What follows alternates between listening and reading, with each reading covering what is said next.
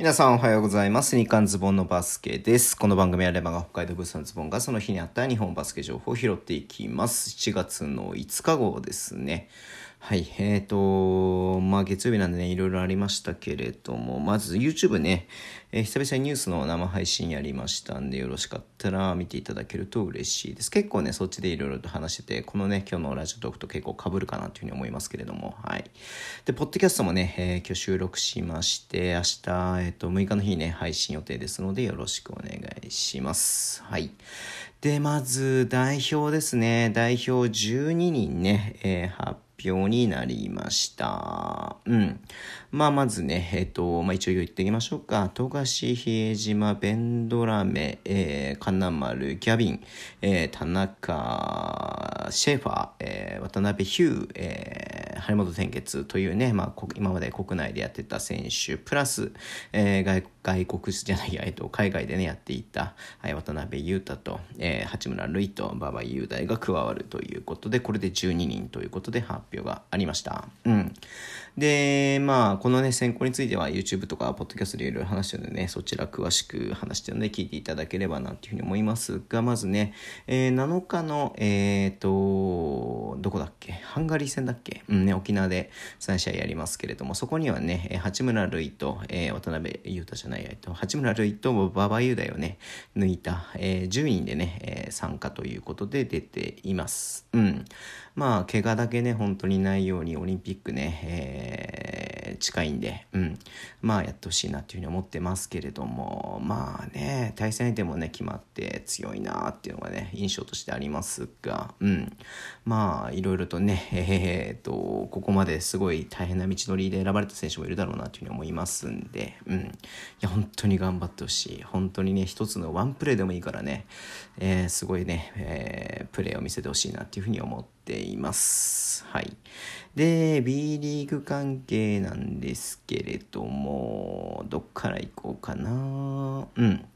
新潟かな、えー新潟の能見選手とね、えっ、と、えーと、西田選手の、はい、契約のね、解除ということみたいなので、はい、えー発表がありました。うん。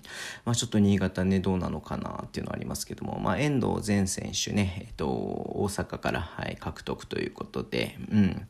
まあ、地元の選手入ってきましたが、まだロスターがね、半分ぐらいしか埋まってないっていうことなんで、いや、ちょっと心配だよねっていうのはありますね。この辺もちょっと、えっと、ポッドキャストの中で話したりとかもしてます。はい。で、茨城なんですけども、フィリピン人のね、えっ、と、ハビエル・ゴメス・デ・リアノっていうね、えー選手を獲得しました。うん。まあ、アジア枠でね、使えるということで、まあ、185?100 違う、100 195か195のね、えっと、シューティングガードってことでまあまあまあまあ、えー弟はねあのアスフレにいるってことなんですごいね楽しみだなっていうふうに思ってます。どんな選手ねやっぱこういうねまあもちろん外国籍選手もいいですけれどもアジアのやべえガードみたいなのはやっぱりすごい見たいんでねうん楽しみだなっていうふうに思ってます。はい。で、えーあと B1 で言うと B1 はもうないか。はい。あと B2 ですね。はい。えーこれね、YouTube の中でも話さなかったんですけれども、福岡がね、あの、重富ブラザーズってさ、福岡第一で、僕、この時のウィンターカップすごい見てて、なぜか、はい。福岡第一でね、優勝して、2冠か、インターハイとウィンターカップね、どっち見てたのかな多分ウィンターカップ見てたなと思うんだけど、僕。はい。まあ、それでね、えっ、と、選手代に行って、そんな選手代ではなんかめちゃめちゃ活躍してるっていう感じではなさそうそうだったんですけれども、まあ、地元福岡ね、えーで、まあ、アマチュア契約ってことなんでね、まあ、どういった形なるか分かりませんけれども、うん、ちょっと楽しみだなっていうふうに思ってます。はい。で、山形はね、オーランド・サンチェスとケニー・ローソン、まあ、もともとね、日本でやっていた、えっ、と、青森でやっていたサンチェスと、はい、滋賀でやっていたローソンということでね、はい、まあまあまあまあまあまあ、えっ、と、強力な外国籍であることはね、あの、間違いないなっていうふうに思いますので、山形もね、ベイちゃんも田原君もいるんでね、ちょっと楽しみだなっていうふうに思ってます。はい。で、えー、あと、どこだ、香川が頓宮選手獲得か。うん。まあ、滋賀でね、まあ、外国人のバックアップみたいな形でかなり重宝されてたと思いますけれども、はい。まあ、香川に行くということで、これもね、すごい楽しみですよね。うん。もともと東海大でね、はい。えーっと、頭角表して、まあ、いろんなチーム渡り歩いてましたが、はい。えー香川に次は行くということでこれも期待したいなと思っています。はい。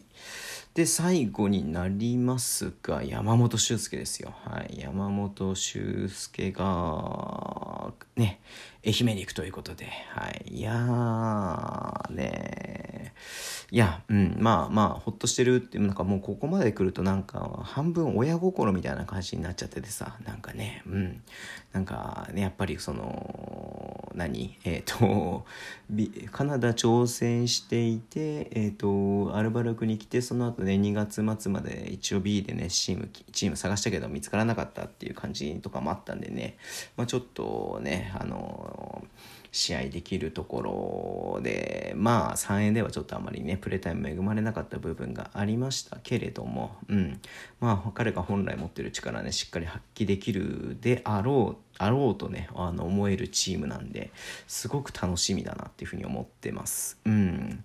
いやーなんだろうね。本当に間違いなく彼自身はパワーアップしてるというか、まあ、スキルもねアップしてますし気持ち的にもね絶対に強くなってるとは思いますし経験もね積んですごく成長してるっていうのはね感じられるのでうん。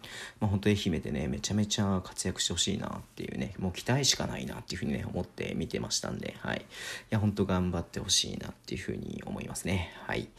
ということで、すいません。そんな感じで今日は終わりにしたいと思います。えー、Twitter でも情報を発信します。フォローお願いします。えー、インスタもやってます。えー、YouTube ね、毎日配信しています。明日もやる予定ですというか、まあ、やります。はい。で、ポッドキャストね、毎週配信していて、6日の日にね、配信予定ですので、そちらもよろしくお願いします。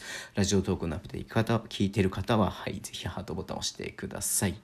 では、今日もお付き合いいただきありがとうございます。それでは、いってらっしゃい。